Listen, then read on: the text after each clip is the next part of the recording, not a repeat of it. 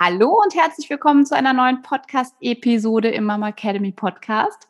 Heute mal wieder mit mir, Nicole, und mit der lieben Rike. Hallo. Hallo, ihr Lieben. Und wir sprechen heute über das Thema Schlafstörungen in der Schwangerschaft. Und dieses Thema wurde an uns herangetragen von unserer Community aus unserem Online-Kurs Gesund durch die Schwangerschaft. Wir haben dort eine exklusive Telegram-Gruppe und wir haben gemerkt, dass das ein Thema ist, was dort viele Frauen beschäftigt. Und unsere kleine eine Umfrage auch auf unserem Instagram-Kanal hat dazu geführt, dass mehr als 90 Prozent der Frauen sagen, ja, das ist ein Thema für mich und darüber wollen wir heute sprechen. Und ähm, Rike, vielleicht mal als allererste Frage, wie oft kommen Frauen zu dir in die Praxis und haben mit Schlafstörungen zu tun? Hallo und herzlich willkommen beim Mama Academy Podcast deinem Podcast für ein ganzheitlich gesundes und erfülltes Mama-Leben. Wir sind Rike, Katharina und Nicole, eine Ärztin, zwei Mamas und drei Yogalehrerinnen. Zusammen möchten wir dich mit unserem Wissen aus dem Bereich Medizin, Yoga, Coaching und Ernährung bei der größten Transformation deines Lebens unterstützen. Als Mamas und Frauen ist es unser Herzensprojekt, dich in deine volle Kraft zu bringen. Also tatsächlich ist es wirklich so, dass wenn ich die Frauen direkt darauf anspreche, dass mir das fast jede Frau sagt. Also unterschiedliche Gründe hat das natürlich. Und ähm, was natürlich ganz am Anfang der Schwangerschaft immer ein Thema ist, ist die Müdigkeit. Nicht immer tatsächlich frage ich nach, ob es auch ähm, an Schlafproblemen liegt. Aber wir haben es ja selbst in unserer Community gesehen, dass auch auf Instagram haben uns ungefähr 75 Prozent der Frauen in der Umfrage gesagt, dass sie an Schlafstörungen in der Schwangerschaft Schwangerschaft leiden. Und ich glaube, das ist ganz gut repräsentativ. Da haben tatsächlich echt viele mitgemacht aus der Community.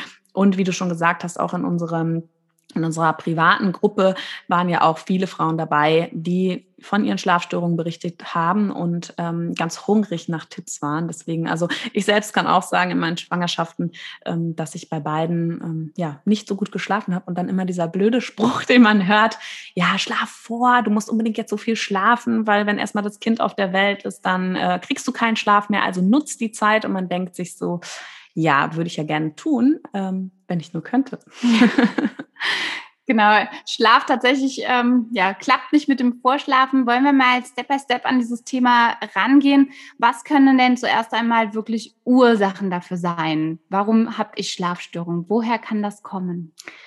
Ja, also ich würde das immer so in drei große Gruppen einteilen. Und ähm, da haben wir zum einen natürlich die hormonelle Veränderung in der Schwangerschaft, was ja schon, sage ich mal, mit der Befruchtung ähm, beginnt, dass die Hormone sich ähm, stark verändern. Das heißt, wir haben einen, einen großen Hormonanstieg, was auch das Hormon Progesteron angeht. Und das Progesteron ist tatsächlich ähm, ja auch mit dafür verantwortlich, dass schon zu Beginn der Schwangerschaft häufig Schlafprobleme auftreten. Und dann haben wir die körperliche Ebene, ja, dass einfach natürlich körperliche Beschwerden, ausgelöst durch die hormonellen Veränderungen, ähm, dann auch zu Schlafstörungen führen. Und die körperlichen Beschwerden verändern sich natürlich in der Schwangerschaft. Da gehe ich gleich gerne auch nochmal genauer drauf ein. Und dann haben wir ja auch die psychische Ebene, die auf jeden Fall nicht vernachlässigt ähm, werden sollte. Ja, gerade auch zu Beginn der Schwangerschaft ähm, haben viele Frauen Sorgen und Ängste. Und ja, das wandelt sich. Also die Gefühlslage ist wirklich eine Achterbahn Achterbahnfahrt in der Schwangerschaft auch immer andere Sorgen, Unsicherheiten, Zweifel ähm, sind da präsent und verändern sich in der Schwangerschaft. Und das kann natürlich auch zum Grübeln anregen und den, für den Schlaf halt hinderlich sein. Okay, super. Hormonelle Ebene, glaube ich, ist einfach etwas, wo man nicht viel dran machen kann, denn die Hormone verändern sich. Das macht der Körper von ganz alleine. Und ich glaube, Fremdeinwirkung im Sinne, was dagegen nehmen, funktioniert jetzt nicht wirklich. Ja, also das stimmt natürlich. Ja, wir äh, brauchen die Hormone ja auch. Und das ist für mich auch immer ein ganz, ganz wichtiger Faktor, wenn es um das Thema Aufklärung geht, dass man wenigstens versteht, woher das kommt. Ne? Und man kann natürlich, das werden wir ja später dann auch noch mit, ähm, mit euch teilen, was machen, um den Schlaf zu verbessern. Aber natürlich können wir unseren Hormonspiegel nicht aktiv ändern. Und das Hormon Progesteron das führt zum einen erstmal dazu, dass wir in der Schwangerschaft sehr, sehr müde sind. Also das Progesteron steigt sehr steil an am Anfang auch der Schwangerschaft. Deswegen häufig auch die Müdigkeit, die extreme Müdigkeit im ersten Trimester.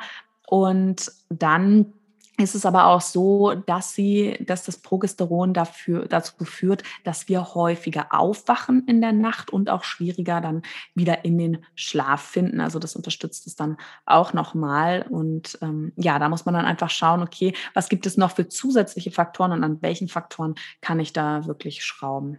Okay, das ist, ähm, das ist zum Beginn der Schwangerschaft. Ist es tatsächlich so, dass ähm, das Progesteron dann über den Schwangerschaftsverlauf abfällt und weniger Wirkung sozusagen auf mich hat im Verlauf der Schwangerschaft? Also abfallen auf keinen Fall. Das ähm, Progesteron ist tatsächlich ein Hormon, was einfach auch als Schwangerschaftshormon bezeichnet wird, was die Schwangerschaft aufrecht erhält.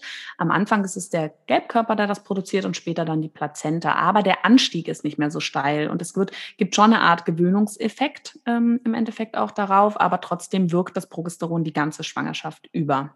Genau. Okay, inwieweit ähm, hat denn auch der Schlaf oder vielmehr die Schlafstörung ähm, eine Veränderung in der Schwangerschaft? Kann man das beziffern? Ist das in den Trimestern möglicherweise unterschiedlich? Weil man hört ja immer, am Anfang ist man müde, so im zweiten Trimester ist man eigentlich relativ wach und auch, ähm, auch körperlich fit und am Ende geht es dann wieder so ein bisschen in die Richtung wie beim ersten Trimester. Mhm. Ja, auf jeden Fall haben wir ja auch einfach schon, wenn du dir eine schwangere Frau anschaust, ähm, siehst du ja schon einmal von außen, dass es ganz unterschiedlich ist. Ja, dass man am Anfang ähm, oft sehr starke Beschwerden hat, ist eigentlich auch paradox, sage ich mal, weil viele natürlich ähm, das einem nicht ansehen, dass man schwanger ist. Man mhm. teilt es häufig auch noch nicht in der frühen Schwangerschaft und dann aber sich eigentlich ja sehr beeinträchtigt fühlt und gerade eben auch das Thema Müdigkeit ähm, und dann natürlich auch eine Konzentrationsschwäche und da hinzu dann noch die Schlafstörungen, die aufgrund der hormonellen Umstellung passieren, ist schwierig. Und das Problem ist, man fühlt sich extrem müde, findet aber nicht in den Schlaf. Und das kann echt auch an einem ganz schönen Zermürbend. Genau, mhm. weil man eigentlich sich kaputt fühlt. Und das liegt natürlich daran, dass auch der Körper auf Hochtouren läuft und das eben nicht nur tagsüber, sondern eben auch nachts. Das heißt, es passiert eine komplette körperliche Umstellung. Ja, das Herz-Kreislauf-System stellt sich um. Es fängt dann auch schon an, dass körperliche Beschwerden hinzukommen. Ja, auch manche Frauen ähm, können das jetzt sicher bestätigen, dass man schon in der ähm, frühen Schwangerschaft auf einmal häufiger auf die Toilette muss, obwohl das Kind ja noch gar nicht auf die Blase drückt. Das liegt daran, dass die Nieren verbessert durchblutet sind, ja, dass da einfach mehr Durchlauf ist. Also da gibt es dann eben auch schon körperliche Beschwerden, die noch das ähm, Schlafen verhindern. Und ähm, ja, es ist eben dann natürlich auch die ganze ja, die Sorgen vielleicht auch, die in der, ähm, im ersten Trimenon mit der Schwangerschaft verbunden sind. Vielleicht ähm, hat man auch schon mal selbst eine Fehlgeburt erlebt, hat ähm, besondere Ängste. Vielleicht kommt die Schwangerschaft aber auch überraschend oder man ist so ein bisschen baff, dass man jetzt auf einmal, oh Gott, man ist jetzt schwanger. Das hat schon geklappt. Genau, was, was kommt jetzt auf mich zu? Kriege ich das überhaupt alles hin? Wie reagiert mein Umfeld vielleicht auch auf die Schwangerschaft? Und ähm, ja, da kommen ganz, ganz viele Faktoren zusammen, die jetzt vor allem auch im ersten Trimenon schon sehr prägnant sein können. Ja, ganz spannend zu, zu hören tatsächlich, weil ich stelle mir das gerade so für so tagsüber ist der Körper ja damit beschäftigt, einen am Leben und am Laufen zu halten. Und nachts, wenn der Körper eigentlich zur Ruhe kommt, dann denkt er sich so, okay, super, und jetzt kümmere ich mich um diese ganze innere Arbeit, um, um sozusagen für das Baby alles voranzutreiben. Tatsächlich, als ob er dann nachts noch daran arbeitet und ja, man selbst liegt hellwach dabei. Ja, und du sagst, das eine ist halt eben das Körperliche und das andere ist aber auch, wenn man sich, gerade wenn auch eben Unsicherheiten, Ängste, Zweifel präsent sind, häufig eben, man versucht ja, ähm, oder viele, ich bin wirklich kein Fan davon, aber dazu irgendwann mal mehr, ähm, versuchen ja auch sag ich mal jetzt im Job, ja, die Schwangerschaft noch geheim zu halten mhm. und verdrängen sehr viel oder versuchen halt, ähm, wie soll ich sagen, den Schein zu wahren vielleicht, ja. Und dann wird irgendwann natürlich, wenn man das dann in Ruhephasen nicht mehr macht, ja, auch gerade eben nachts, kommt natürlich auch viel aus dem Unterbewusstsein hoch. Ja, man ähm, hat sich vielleicht auch mit dem ganzen tagsüber nicht auseinandergesetzt und verarbeitet das dann auch nachts. Also das wäre auch nochmal sowas, was sich durch die ganze Schwangerschaft natürlich zieht, aber was auch im ersten Trimester ähm, sehr präsent sein kann. Okay. Wir sind eben schon ganz kurz auf die Schlafstörung so ein bisschen im zweiten Trimester eingegangen. Gibt es da auch nochmal Besonderheiten, die man ähm, neben jetzt der körperlichen Thematik, auf die wir gleich nochmal tiefer eingehen wollen, auch zum dritten Trimester sagen kann? Also im zweiten Trimester ist es eben tatsächlich schon so, dass der Körper die große Umstellung, wieder wie so das mit dem Hormonhaushalt ja auch ist, ähm, schon durchgemacht hat, man da auch eine Art Gewöhnungseffekt hat. Ja, es ist eben so, das Herz-Kreislauf-System stellt sich um, wir produzieren sehr viel mehr Blut und ähm, das Herz pumpt anders, ja, da, da gibt es viele Dinge, die im Körper passieren und da hat sich der Körper einigermaßen dran gewöhnt. Hinzu kommt auch, dass die Übelkeit vielleicht abnimmt, dass man sich da dann einfach ein bisschen wohler fühlt, man sich aber auch auf der psychischen Ebene mit der Schwangerschaft, sag ich mal, ähm, angefreundet hat. Mhm. Ja, der Bauch ist noch nicht so groß und störend und man sich dann einfach auch auf einmal wieder fitter fühlt. Man sagt auch, dass man in der im zweiten Trimester tatsächlich weniger Tiefschlafphasen braucht, um mhm. ähm, sich fit zu fühlen. Und ähm, ja, das ist auch so, dass die, die Müdigkeit einfach, diese diese abgrundtiefe Müdigkeit, die man tatsächlich schwer beschreiben kann, ähm, auf jeden Fall in den meisten Fällen auch nachlässt. Eins würde ich noch sagen wollen, und zwar ist es ja so, dass das zweite Trimester, weil ich habe jetzt sehr viel auch so von, von einem psychischen Ebene natürlich auch ähm, gesprochen. Es ist ja natürlich nicht so, dass das komplett ausfällt. Ne? Also das sind, da gibt es sicherlich auch noch Dinge, die, ähm, wo das Gedankenkarussell angeworfen wird. Aber eins ähm, fängt im zweiten Trimester an und das sind häufig die Kindsbewegungen. Also tatsächlich, dass man dann spürt, unterschiedlich, ne? ich sag mal so um die 20. Woche, kann aber auch schon in der 18. oder 22. Woche erst sein, je nachdem auch, wie die Plazenta liegt. Aber dass man dann auch nochmal einen zusätzlichen Störfaktor sozusagen hat, weil die kindlichen Schlafphasen einfach anders sind und kürzer sind als die mütterlichen. Das heißt, das Kind dann auch aktiv und wach werden kann, wenn die Mutter eigentlich gerade in den Tiefschlaf geht oder sich gerade zur Ruhe legen äh, möchte. Das ist das, was dann im zweiten Trimester, sage ich mal, noch mit dazu kommt. Dann mussten Mutter und Kind sich sozusagen anpassen, was den Schlafrhythmus angeht. Schön wäre es auf jeden Fall. Passt sich das denn im dritten Semester an? Äh, Semester, Trimester an? nee, das ist tatsächlich so, dass Kinder einfach kürzere Schlafphasen Spannend. haben. Du wirst es irgendwann, ähm, ja, oder jede Mama, ja, alle, die ihr mir zuhört oder uns zuhört gerade, werdet es erfahren man wird immer dieses Wort Phase hören, also wenn man Mama ist, ja, und das ist nur eine Phase. Aber die kindlichen Schlafphasen, ich glaube, jeder wird es irgendwann mal lesen, sind einfach sehr kurz, ja. Und die sind halt zum Teil eben nur 20 bis 40 Minuten. Wir haben ungefähr einen Schlafzyklus, ist 90 Minuten. Und dann kommt man in so einen Leichtschlaf, wo man sehr leicht erweckbar ist. Und entweder man fällt wieder rein in den Tiefschlaf oder man wacht auf. Und es gibt Kinder, die wachen dann halt einfach immer auf oder man muss im exakt richtigen Moment da sein. Ja, man weiß das irgendwann auch, wie lang die Schlafzyklen sind von seinem Kind, um es dann vielleicht nochmal in einen neuen Zyklus hereinzubekommen. Also die sind einfach kürzer, die Schlafzyklen von Kindern und von Säuglingen. Ähm, nochmal extremer als ähm, bei Erwachsenen. Dadurch fällt nachts dann mal der Schnuller raus, den steckt man da rein und dann funktioniert es ja, eigentlich einfach genau hoffentlich genau, wieder. Ja, die Theorie ist ja dann, ähm, da können wir auch irgendwann mal eine Podcast-Folge drüber aufnehmen, ähm, dass man das, also so wird es immer gesagt, das Kind muss, wenn es dann aufwacht, genau so sein, wie es eingeschlafen ist, damit es wieder einschläft. Das heißt, ähm, das war dann immer so, wenn man sein Kind dann mit Körperkontakt zum Schlafen bringt, dann muss man eigentlich theoretisch sich wieder daneben legen, damit es dann wieder einschläft. Mhm. Ja. Aber es also, hat bei mir auch nicht immer okay, geklappt. Learning besser doch nicht aus dem Bettchen nehmen, aber ich glaube, das ist tatsächlich eine andere Podcast-Folge auf jeden Fall für mich noch viel zu lernen irgendwann.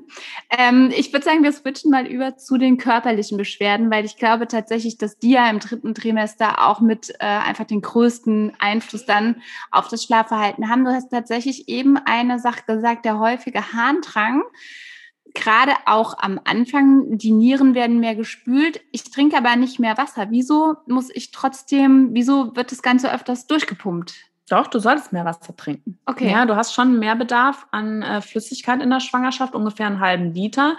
Und ähm, es, ist eben daraus, ähm, daraus resultiert es auch. Ja, und äh, neben dem, dass natürlich dann die Niere vermehrt durchblutet wird, kommt dann im dritten Trimenon noch primär dazu, dass einfach die Gebärmutter größer wird, das Kind größer, die Blase einfach nicht mehr so viel Platz hat, sich zu entfalten.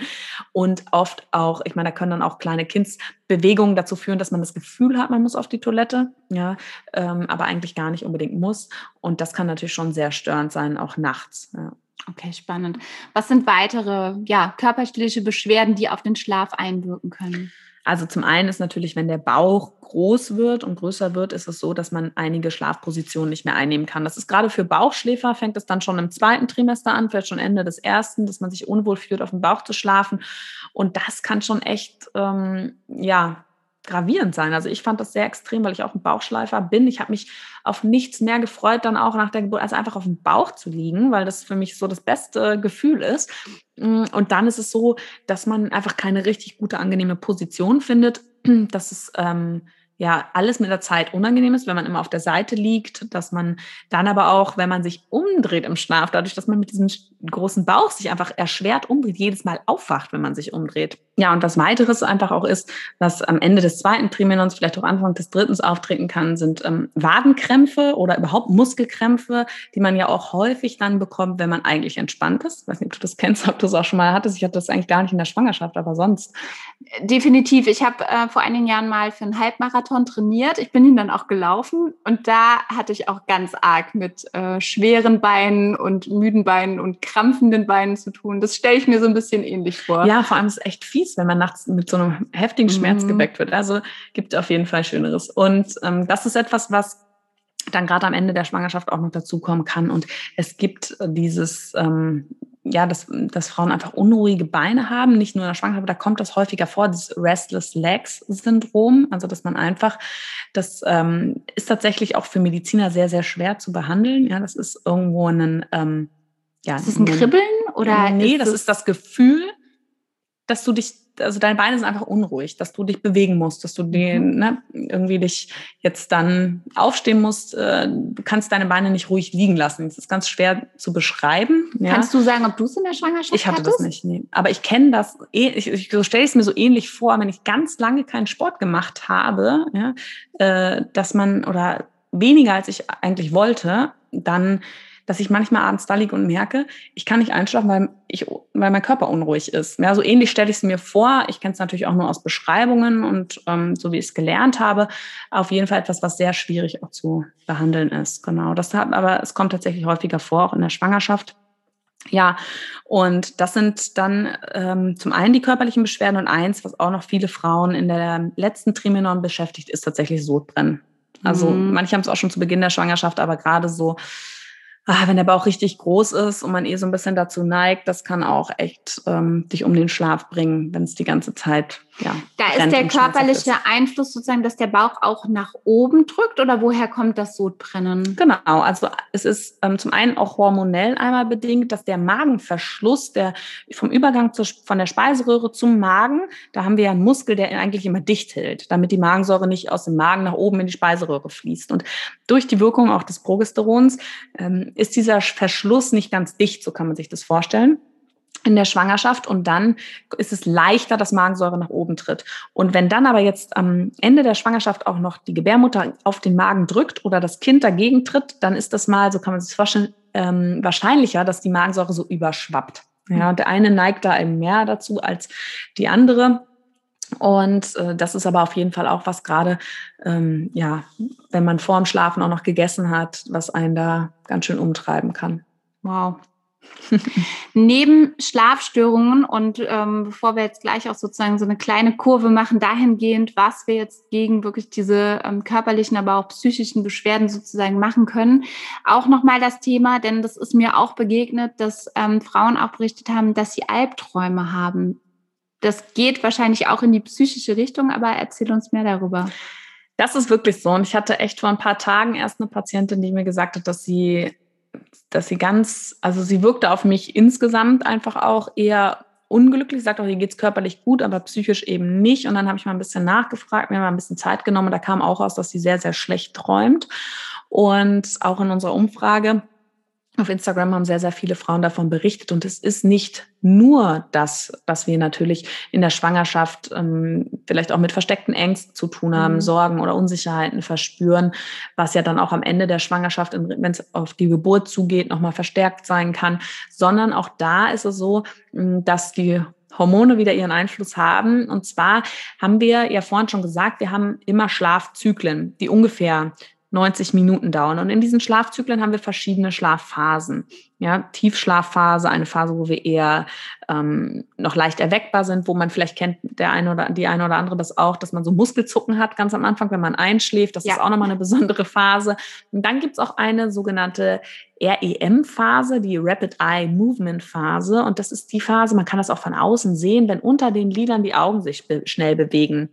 Das ähm, vielleicht hat jemand schon mal jemanden schlafen sehen, der gerade in dieser Phase war. Also ich sehe das auch manchmal bei meinen Kindern wenn die Augen sich dann eben so schnell bewegen und der, da ist eigentlich die Muskulatur sehr schlaff, aber das Nervensystem sehr aktiv und das ist auch unsere Traumphase.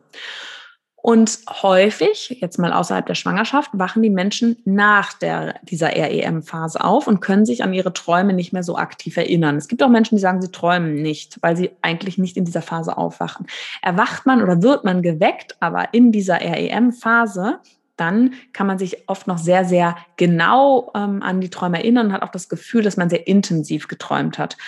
Und in, in der Schwangerschaft ist es so, dass das Hormon Progesteron dazu führt, dass wir häufig am Ende einer REM-Phase, also wenn wir noch da drin stecken, in unserem werden. Traum. Genau. Dass wir dann halt wach werden und dann das auch das Gefühl haben, dass wir sehr intensiv und viel mehr träumen. Und dann natürlich, was wir träumen, ähm, hängt dann natürlich auch davon ab, was wir verarbeiten. Obwohl wir eigentlich vielleicht nur bewusster wahrnehmen, dass wir träumen. Genau. Weil wir eigentlich vielleicht immer träumen, aber es nicht abgespeichert genau, wird. Genau, nicht so aktiv ähm, mehr dann da ist und erinnerbar ist. Und dadurch, dass eben gerade auch die Schwangerschaft eine sehr herausfordernde Zeit ist, eben auch ähm, psychisch, ähm, kommt es dann dazu, dass man auch vermehrt Albträume in der Schwangerschaft hat. Aber da kann ich noch was Positives zu sagen. Und zwar ähm, gibt es da so Beobachtungsstudien, die sagen, dass wenn Frauen vermehrt auch träumen und auch ähm, mit Albträumen zu kämpfen haben und sich damit auseinandersetzen, dass sie sich ja dann auch mit ihren Ängsten auseinandersetzen und dass sie ähm, leichtere Geburten erleben. Ist eine Vermutung, ist jetzt nichts, ähm, also gibt Beobachtungsstudien, wie gesagt, ist jetzt hier keine, ähm, wie sagt man so, ähm, sehr sicherlich sehr sehr gut mhm. ähm, durchgeführte Studie, aber es ist schon was, was ich mir einfach auch durchaus erklären kann. Ja was nachvollziehbar ist. Was kann ich denn jetzt machen? Jetzt merke ich, wo ich habe Albträume. Ich bin irgendwie, dass ich merke, ich mein mein Kopf dreht sich um ganz viele Themen.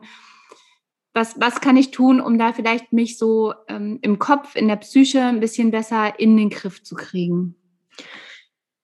Ähm, ja, also wir wollen ja später auch noch ein bisschen über Tipps sprechen, aber wenn wir das jetzt vorwegnehmen wollen, finde ich, mit Albträumen geht es natürlich ganz, ganz viel auch darum, was sind das für Ängste?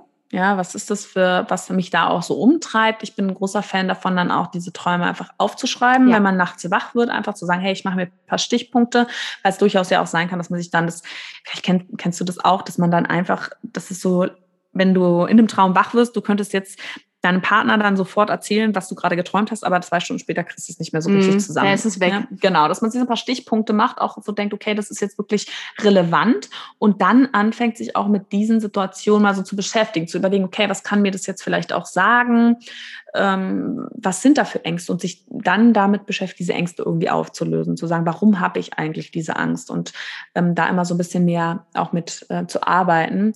Und um dann vielleicht auch diese Albträume nicht wieder zu haben und aber auch in seiner persönlichen Entwicklung weiterzukommen. Das ist so was ganz, ganz Großes, was ich machen würde. Und dann natürlich eben auch versuchen, sich ähm, vor dem Schlafengehen jetzt auch nicht mit Themen zu beschäftigen, die einen vielleicht noch verunsichern. Also das Google dann abends mal auslassen, vielleicht nicht noch unbedingt, so geht es mir auch, was, wenn ich äh, schlechte Filme oder Serien gucke. Ich, ich muss ehrlich sagen, ich lasse das jetzt tatsächlich. Ähm, ich sage zum Leiden meines Mannes, dass ich wirklich sage, das tut mir nicht gut, ich, ich schlafe dann schlecht und das sind ja auch nochmal so Sachen, was kann ich ausblenden, also was kann ich weglassen, was mich dann auch noch dann äh, beschäftigt vielleicht die nächsten Stunden im Schlaf. Ähm, ja, das wäre so das, was ich jetzt mal so direkt auf Albträume ziehen würde, ja. Okay, perfekt. Ja, eine Sache ist aber noch ganz interessant und zwar ähm, ganz am Ende der Schwangerschaft äh, gibt es noch ein weiteres Hormon, was langsam aktiv wird oder mehr wird, und zwar das Prolaktin, was ja einfach auch den Körper auf das Stillen vorbereitet. Und das Prolaktin führt dann tatsächlich auch ähm, dazu, dass wir häufiger wach werden in der Schwangerschaft, äh, ja doch in der Schwangerschaft. Und ähm, das ist ja auch so, dass es einem, man wundert sich, aber wenn man stillt, ähm, so ging es mir auch immer, dachte ich schon manchmal, wenn ich so eine richtig harte Nacht hinter mir hatte krass, ich bin echt fit dafür. Und ich hatte so ein bisschen Angst jetzt. Ich habe ja noch gestillt, als ich gearbeitet, also während ich jetzt schon wieder gearbeitet habe und habe gedacht, ich, hab, ähm, ich glaube, ich will nicht abstimmen, weil ich habe echt ein bisschen Sorge davor, mir, dass du dann wieder müde bist. Ja, und dass man das irgendwie besser wegstecken kann dann. Und ähm, das ist eben auch nochmal so, dass das dann langsam ansteigt, auch am Ende der Schwangerschaft und ähm, wohl auch einfach eine Auswirkung darauf hat, dass man häufiger wach wird. Dann ist das Prolaktin auch sozusagen das Rätsels Lösung, warum alle Mädels, die sagen, ich habe immer geschlafen wie ein Stein, ich konnte auf der Parkbank oder im Flugzeug oder im Zug schlafen wie ein Stein, von jedem Piep von ihrem Baby wach werden, weil der Körper einfach wieder so mega schlau ist und die Hormone das einfach richten, dass man nicht so tief schläft und dass man alles mitbekommt kommt. Ja, also ähm, 100% sicher bin ich mir jetzt nicht, so was du gesagt hast, das genau der Grund ist das Prolaktin, aber auf jeden Fall ist es der Grund, warum wir häufiger wach werden und es kann, es kann ähm, sicherlich auch damit zusammenhängen, aber ähm, ich glaube, das ist dieser mütterliche Urinstinkt, der ist wahrscheinlich auch einfach magisch, dass wir den haben in uns. Ich habe mich echt noch ein bisschen, ich glaube, David geht auch nicht weg, also meine Mutter hat immer noch gesagt, wenn ich irgendwie abends unterwegs war, ähm, also jedes Mal, egal um welche Uhrzeit ich nach Hause gekommen bin, hat sie aus dem Schlafzimmer immer noch gute Nacht gesagt und ich dachte mir, du warst jetzt nicht ernsthaft immer noch wach und hast gewartet, bis ich nach Hause komme. Aber du wirst lachen, meine Mama auch. Ich sag's dir. Same, same. Ich befürchte, dass es mir auch so geht. Ja, vielleicht mit zwei Jungs, vielleicht habe ich dann nicht ganz so viele Sorgen, aber ich kann es mir nicht vorstellen. Also ähm, ja. Da crazy. guckst du dann immer, wen sie mit nach Hause bringen und bist deswegen an der Schlafzimmertür am Lauern. Stehen, genau. äh, so. Super. Wollen wir zu den ähm, Fragen? Ja, super übergehen? gerne. Wir haben echt viele Fragen von euch bekommen. Ähm, super schön, wenn ihr da so aktiv mitmacht und wir dann euch auch eben dementsprechend Tipps geben können, mit denen ihr auch viel anfangen könnt und auch unsere Themen gestalten können. Also das ist immer wirklich ähm, total schön. Super. Eine Frage hat uns tatsächlich nämlich auch ähm, viele, viele Male erreicht, die Thematik, ähm, wenn man nachts aufwacht und auf dem Rücken liegt, ist es gefährlich, auf dem Rücken zu liegen? Ja, das ist ähm, eine sehr häufige Frage, das stimmt. Ähm, also einmal, da fangen wir noch mal ein bisschen weiter vorne an, auf dem Rücken liegen in der Schwangerschaft. Ähm, warum ist das überhaupt fragwürdig? Und da ist es so, dass, dass die große Hohlvene, die das ganze Blut aus unserer unteren Körperhälfte und dann auch um, aus dem Bauch wieder zurück zum Herzen pumpt ähm, oder führt, ähm, dass die relativ ja, dass die unter, sagen wir mal so, dass die über der Wirbelsäule liegt, also unter der Gebärmutter und dem Kind. So kann man sich das vorstellen. Und wenn das Gewicht jetzt immer mehr wird, auch des Kindes, und man liegt auf dem Rücken, dann ist, ähm, hat vielleicht auch die eine oder andere schon tagsüber mal erlebt, äh, dann, wenn das Kind dann diese dieses groß, diese große Hohlvene abdrückt, dass man dann einfach eine schlechtere Blutversorgung hat. Vielleicht kennt es die einen, dass einem so ein bisschen schwindelig wird, schwarz vor Augen, komisches Gefühl, Kreislaufstörungen. Und wenn man natürlich sich dann überlegt, man hat dieses Symptom, also man nennt es Vena cava Syndrom, weil diese große Hohlvene ist eben die Vena cava. Ähm, man hat das tagsüber. Den Frauen würde ich auf jeden Fall raten, okay, bitte nicht auf dem Rücken schlafen, weil es ist schon so, dass wir anatomisch sehr ähm, unterschiedlich sind. Ja, ich hatte wirklich, ich konnte bis zum Ende bei beiden Schwangerschaften auf dem Rücken liegen und hatte da nie Probleme, auch nicht tagsüber. Jetzt ist es so, dass es tatsächlich ähm, eine Studie gab aus England, ich glaube, es war 2019 wurde die veröffentlicht, die gezeigt hat, dass das Risiko für Totgeburten ähm, höher, also um das bisschen mehr als das Zweifache höher ist, wenn Frauen im dritten Trimester auf dem Rücken schlafen. Und deswegen empfiehlt man eigentlich am, ab dem dritten Trimester, ungefähr ab der 28. Schwangerschaftswoche, nicht mehr auf dem Rücken zu schlafen. Okay, das beantwortet Aber da würde ich auch sagen, wenn man jetzt im Tiefschlaf sich auf den Rücken legt, vor allem wenn man am nächsten Tag wieder aufwacht, ja, und dann Kindsbildung, also das ist ja auch etwas, was der Körper dann irgendwo so gesteuert hat. Man kann sich ja nicht einmauern, ja. Also da würde ich immer sagen, okay, man muss auch irgendwo realistisch bleiben, ja. Es gibt auch gegen Studien, aber also ich, ähm, deshalb wurde damals auch im Ärzteblatt groß veröffentlicht. Deswegen ähm, würde ich das auch immer empfehlen, ja, dass man nicht sich schon auf dem Rücken einschläft, ja, also dass man sich nicht extra auf den Rücken legt. Ähm, tagsüber ist es ja wirklich so, wenn man auf dem Rücken liegt und man ähm, merkt, dann wird komisch, dann dreht man sich auf die linke Seite. Ähm, es ist auch so, dass die Frau erst Symptome merkt, bevor dem Baby irgendwas passiert, bevor das Baby in eine Mangelversorgung gerät. Ähm, aber so leid es mir tut, ich würde auch empfehlen, nicht auf dem Rücken einzuschlafen. Ja, auch wenn man gerne Rückenschläfer ist, dass man sich da was anderes ähm, ja, schaut, was man für eine andere Position findet, aber auch nicht im komplette Panik, wenn man dann auf dem Rücken auf einmal aufwacht. Super, perfekt. Weil die zwei anderen Fragen hast du gut geklärt. Drittes Trimester, dann ähm, wirklich im besten Fall nicht mehr auf dem Rücken einschlafen. Und wenn ich aber nachts mich drehe, morgens so aufwache, dann ist es so und dann sollte ich mich im besten Fall einfach wieder zur Seite drehen. Genau. Okay. Und ähm, ja, also und da eben auch immer der Hinweis, wenn man das Gefühl hat, Kindsbewegungen nehmen ab, ja, oder das Kind mhm. bewegt sich irgendwie sonst immer morgens und jetzt auf einmal nicht. Ja, wenn man da echt sich ganz schlecht fühlt, bitte einfach beim Frauenarzt vorbeigehen, anrufen oder in die Klinik. Also ja, ähm, eine Frau hat ein sehr, sehr gutes Gefühl und entwickelt ein gutes Gefühl für das ähm, Aktivitätsmuster ihres Kindes. Und ähm, ja, das nur mal by the way. Du sprachst jetzt eben von der linken Seitenlage. Jetzt fragt jemand, ähm, äh, wie ist das mit der rechten Seitenlage? Ist die komplett tabu in der Schwangerschaft? Nein, nein. Die linke ist nochmal noch mal besser als die rechte. Zum einen ähm, haben wir rechts die Leber, die nicht noch mal ein bisschen, also die einfach auch noch mal, wenn man sich nach rechts liegt, nicht so viel nachgeben kann. Und die ähm, Vena cava verläuft eben ein bisschen mehr rechts als links. Und wenn wir uns dann auf die linke Seite legen, entlasten wir sie noch mehr. Ja, aber auch eine rechte Seitenlage ist äh, okay. Inwiefern können diese Schlafstörungen denn Auswirkungen auf das Baby haben? Schwierig, ja, weil man das natürlich nicht, also schwierig klar zu beantworten, weil man das natürlich sehr schwer auch in Studien erfassen kann. Ja, es geht ja auch immer viel um das Thema Stress. Ich glaube, da ist ganz, ganz wichtig, dass man nicht oder nicht zu viel negativen Stress immer wieder empfindet. Das heißt, auch wenn man merkt, okay, ich schlafe schlecht, da heißt das nicht, dass das Baby schlecht schläft. Das erstmal vorab ja, sondern dass man dann wirklich guckt, okay, wie kann ich, wenn ich auch wieder nicht einschlafen kann, trotzdem Ruhe bewahren, ne? mich ausruhen, dann vielleicht mit Atemübungen, Meditation, ähm, Traumreisen, da kommen wir gleich auch nochmal drauf, ähm, dann auch nicht so in diese Panik verfallen. Ich kenne das auch jetzt außerhalb der Schwangerschaft, dass man dann die ganze Zeit guckt und denkt, oh, jetzt ist noch eine Stunde später und ich habe nur noch drei Stunden und wenn man dann auch noch anfängt, sich Sorgen um das Baby zu machen, dann wird es noch schlimmer und dann passiert Stress im Körper.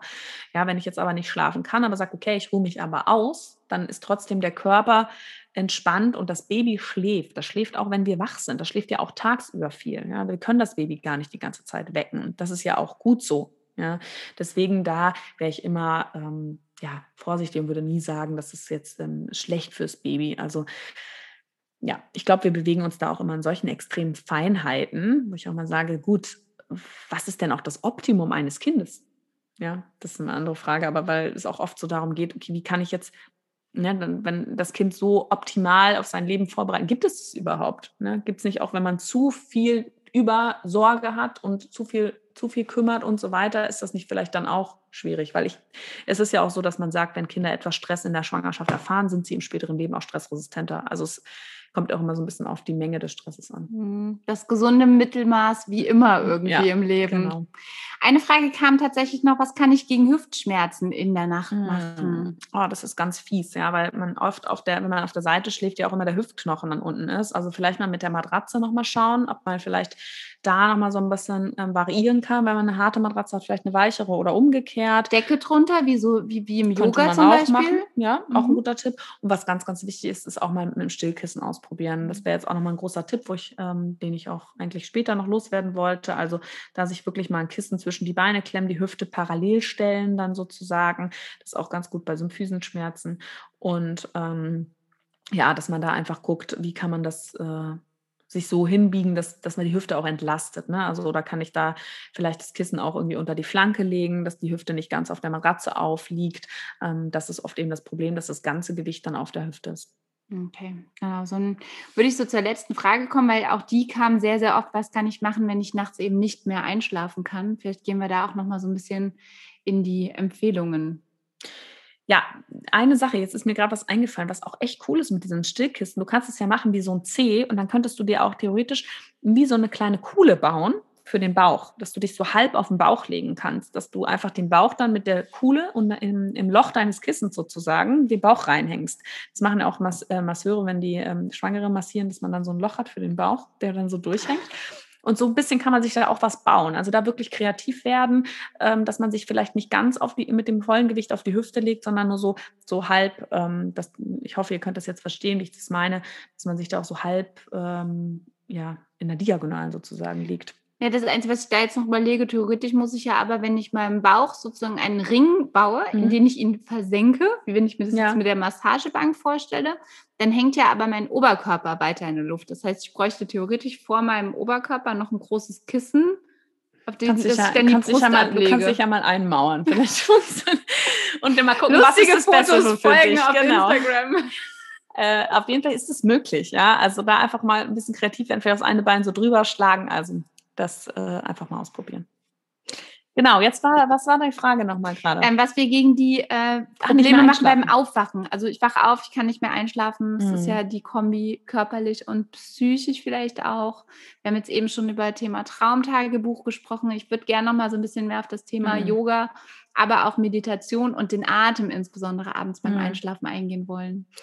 Ja, da kannst du ja genauso auch mitsprechen wie ich. Ja. Wir sind ja beides Yoga-Lehrerin. ähm, also was ich wirklich ganz, ganz wichtig finde, ist dieses, ähm, dass man einfach wirklich nicht dann in diesen Stress reingerät und denkt, ich muss mhm. jetzt, ich muss jetzt schlafen. Ich, das ist ja auch außerhalb der Schwangerschaft so, sondern dass man dann wirklich versucht, okay, auch wenn man ein Gedankenkarussell hat, ganz, ganz toll eben das Aufschreiben, weil dann ist es mal kurz raus aus dem Kopf und man hat das Gefühl, okay, ich habe es aber gesichert, ja, ich kann damit morgen arbeiten. Und ähm, was eben ganz, ganz toll ist, ist einfach der Atemübungen, weil unser Atem unsere ganze Psyche, einfach unser, unser ganzes Sein beeinflusst. Ja, Im Yoga sagt man ja auch Prana, ähm, das Leben, ne? also Pranayama, die Atemübungen. Und da einfach versuchen, wirklich mit der Atmung sich zu beruhigen. Und da ist ganz, ganz schön zum Beispiel Atemzählen, dass man einfach wirklich versucht, ähm, langsam zu atmen, tief zu atmen und die, Atem, äh, äh, die Atembewegungen zu zählen. Das ist ganz schön. Und ich finde es auch schön, das mache ich selber, wenn ich einatme, dass ich mir vorstelle, die ganze frische Luft, die ich einatme, die spült meinen Kopf so durch. So stelle ich mir das vor, die wandert dann durch, so mein, durch meinen Kopf und macht den klar und dann geht die wieder aus mir raus. Und das hilft mir. Manchmal schlafe ich dabei ein. Mhm. Also das kann ich für mich persönlich auch berichten, äh, dass ich äh, also allen voran lange ausatmen, also versuchen etwas länger auszuatmen als einzuatmen, denn das bringt einfach auch nochmal das Nervensystem so ein bisschen runter, fördert die Ruhe im Körper. Und dann ist es wirklich eine aktive Bauchatmung, die ich dann ähm, im Bett liegend ähm, dann mache, dass ich wirklich ähm, den, den, Bauch sozusagen nach außen schiebe, richtig schön fülle und dann ganz langsam wieder ausatme und merke auch, wie ich dabei zur Ruhe komme. Und ähm, das kann ich auch jedem empfehlen, wie so eine Art kleines Selbstgespräch sozusagen im Kopf zu führen, wo ich mir dann auch selber sage, bin jetzt ganz ruhig, ich werde ganz schwer und gehe dann auch mal im Fokus auf die Schultern loszulassen, die Augen und die gesamten Gesichtszüge zu entspannen und wirklich dem Körper, und das ist auch das, was wir auch in unseren Yoga-Stunden ja machen, wenn wir den Yogis einfach sagen, gib dir die Erlaubnis, jetzt loszulassen. Und ich gebe mir dann wirklich auch die Erlaubnis, loszulassen von den Themen des Tages, um ganz entspannt in den Schlaf zu finden. Und auch das mhm. funktioniert. Nee, voll schön. Auch das, was du gesagt hast mit dem Nervensystem, ist ja so, wir haben ja eben den Sympathikus und Parasympathikus und durch eine lange Ausatmung wird eben das beruhigende, der beruhigende Teil, der Parasympathikus eben aktiv und wir haben das oft verlernt. Also unser Parasympathikus ist bei den meisten Menschen einfach weniger aktiv, als das früher mal war, ähm, weil wir einfach immer unter Dauerstress stehen. Und das mit der Bauchatmung finde ich auch toll. In der Schwangerschaft äh, kann man das ja noch mit anderen Gedanken aufspielen. Man kann ja auch sagen, okay, ich bin jetzt zwar wach und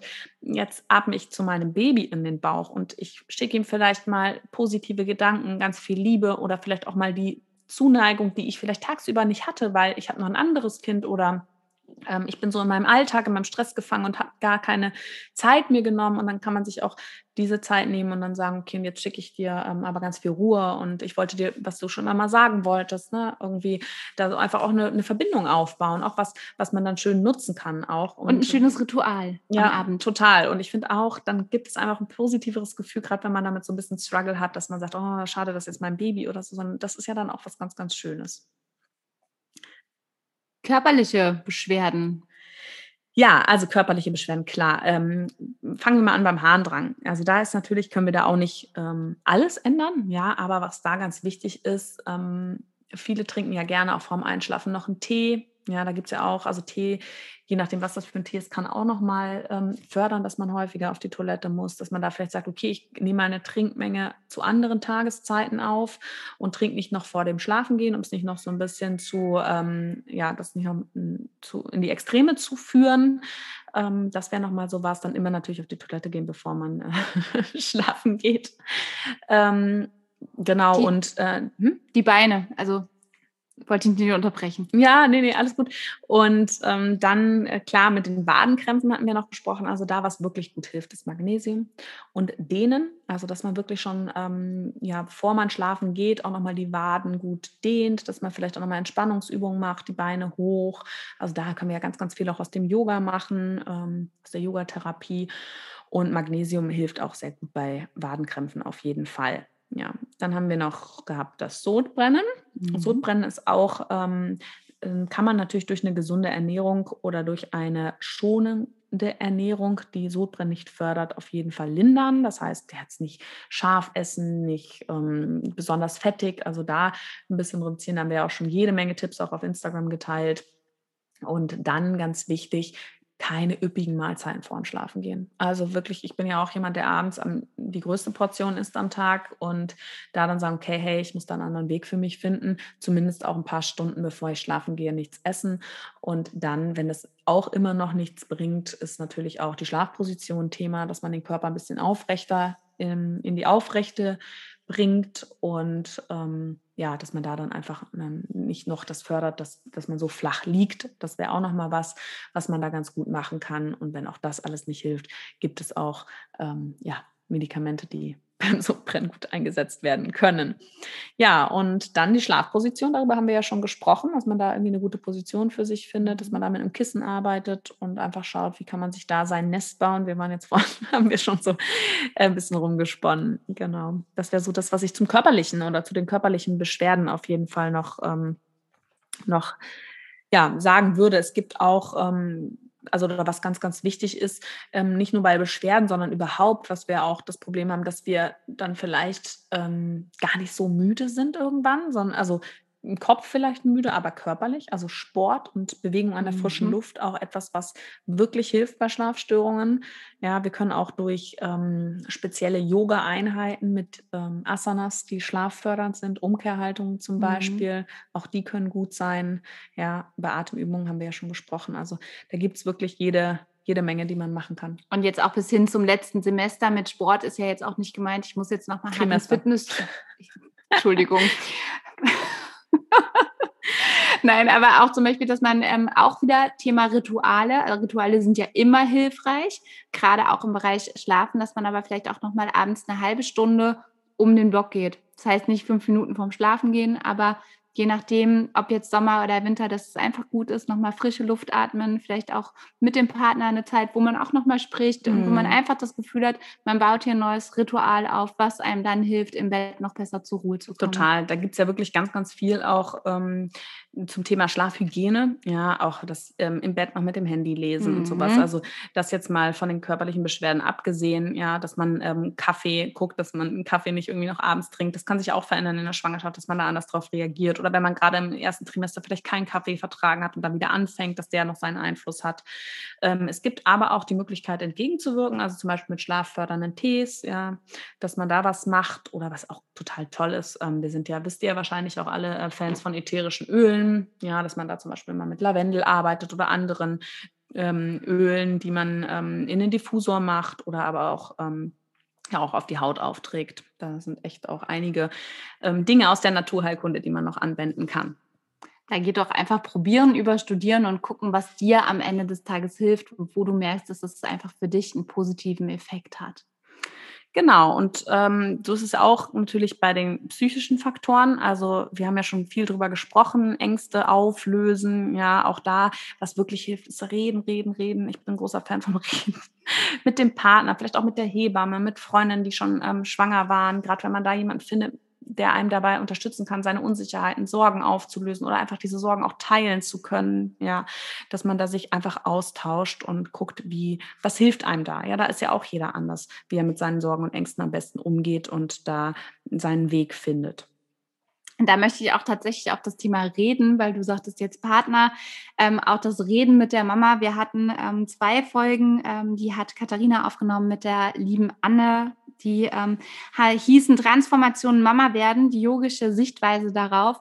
Und ich weiß nicht mehr, ob es in der ersten oder in der zweiten Folge war, wo die Anne eben auch ganz klar sagte, sprich mit deiner Mama darüber, wie war deine Schwangerschaft, wie war deine Geburt, sprich vielleicht auch mit der Mama deines Mannes, wie war diese Schwangerschaft, wie war diese Geburt um da einfach auch vielleicht Muster aus den Familien zu erkennen. Und das fand ich super, super spannend, wenn man dort auch nochmal versucht, Parallelen zu ziehen zwischen eben der eigenen Schwangerschaft, den eigenen Ängsten und dem, was eben jetzt auch gerade sozusagen bei dir passiert.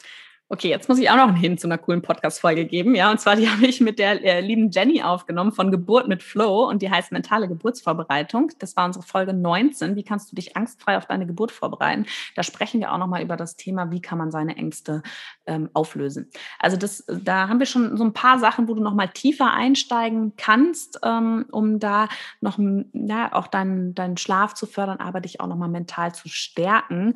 Und was natürlich auch ganz, ganz wichtig ist, dass du wirklich versuchst, versuchst, den Stress zu reduzieren, nicht nur eben die Grübelei, sondern auch, dass du einfach ähm, versuchst, ähm, da wo es dir auch möglich ist, in deinem Alltag dich entlasten zu lassen, dass du ähm, stressfrei ähm, dann auch ins Bett gehen kannst. Tatsächlich dieser Faktor Stress, dazu möchte ich auch noch einen Satz ergänzen, weil das erinnert mich an unser Webinar, was wir gehalten haben zu unserem großen Online-Kurs Gesund durch die Schwangerschaft, wo wirklich viele Frauen gesagt haben, es fällt mir wahnsinnig schwer, jetzt wo ich schwanger bin, auf einmal eine Grenze zu ziehen und zu sagen, bis hierhin kann ich jetzt gehen und nicht weiter, obwohl ich früher vor meiner Schwangerschaft immer weitergehen konnte. Und das ist auch wieder, da sind wir wieder im Prozess der Transformation, der in der Schwangerschaft stattfindet und wieder auch ne, der Thematik loslassen, ja, loslassen von deinem alten Ich, denn das Ich verändert sich ein Stück weit mit der Schwangerschaft mit der Thematik, dass dein kleiner Bauchbewohner in dir heranwächst und eben auch anzuerkennen, dass gewisse Dinge einfach nicht mehr so gehen. Und es ähm, ist nicht immer einfach, ob es mit der Familie, dem Partner, aber auch vielleicht auf der Arbeit ist, wo alle immer gewöhnt waren, dass man liefert.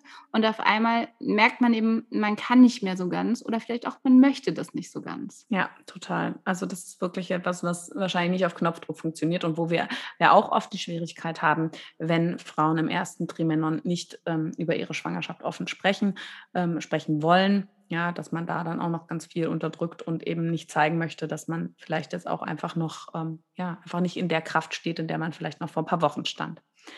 Super, Nicole. Ich glaube, wir haben ja echt einen großen Umriss ähm, aber gemacht hallo. um das Thema Schlaf und Schlafstörung in der Schwangerschaft. Wir hoffen sehr, dass ähm, für dich vieles mit dabei war, dass du viel lernen konntest und jetzt auch für dich Wege findest, um ein ja, deinen Schlaf zu verbessern in der Schwangerschaft. Und wenn du magst, darfst du wie immer gerne deine Gefühle, deine Gedanken zu dieser Podcast-Folge mit uns unter unserem heutigen Post auf Instagram teilen. Wir freuen uns immer sehr, mit euch in den Austausch zu gehen.